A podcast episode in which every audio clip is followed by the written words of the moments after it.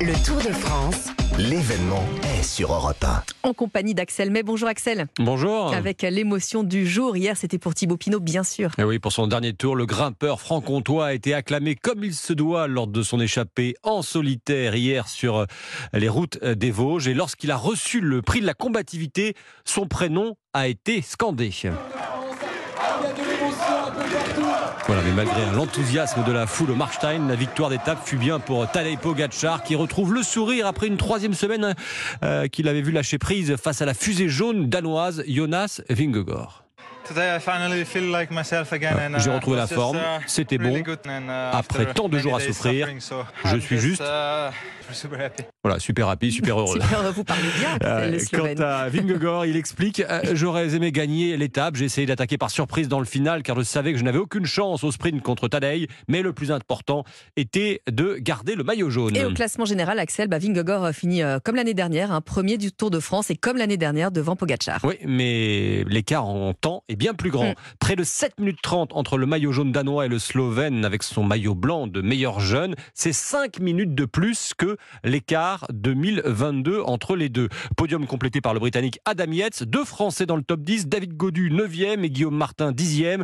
Giulio Ciccone finit avec le maillot à poids et devient le premier Italien meilleur grimpeur du Tour depuis Claudio Capucci en 92. Ah oui, ça remonte. Alors l'étape du jour, bah, c'est tout à fait la, la 21e, c'est la dernière. Oui, étape où l'unique enjeu de savoir quel sprinter s'imposera sur les Champs-Élysées ce soir aux alentours de 19h30. Étape que vous présente dans une vidéo à voir sur le site du Tour de France. Gilles Maignan, ancien coureur, il conduit la voiture rouge du directeur de l'épreuve, Christian Prudhomme. On partira de Saint-Quentin en site olympique pour les Jeux 2024. Nous irons en direction de Versailles, passage devant le château, ensuite euh, longue descente euh, vers Paris en passant par euh, Meudon, ici Moulineau. Passage par le Louvre avec la cour carrée et la pyramide.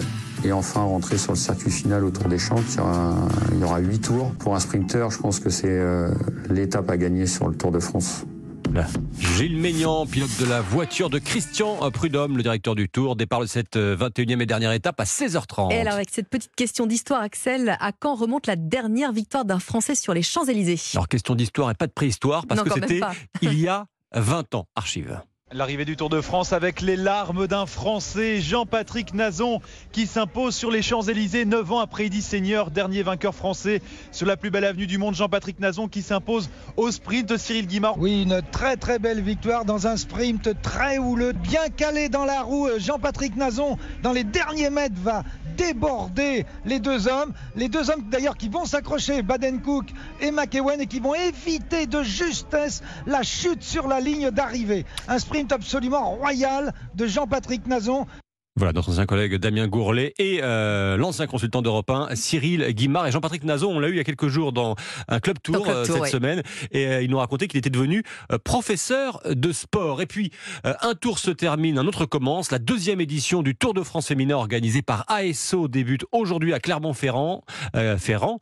Huit jours de course au menu pour le peloton féminin. La tenante du titre, c'est la néerlandaise Hamenick van Vleuten. Et même si ce n'est pas très galant, je vous donne son âge parce que c'est impressionnant. 40 ans. 40 ans et elle est encore euh, au, sommet du Tourmalet dans quelques jours euh, pour le, le Tour de France féminin. Merci beaucoup Axel May.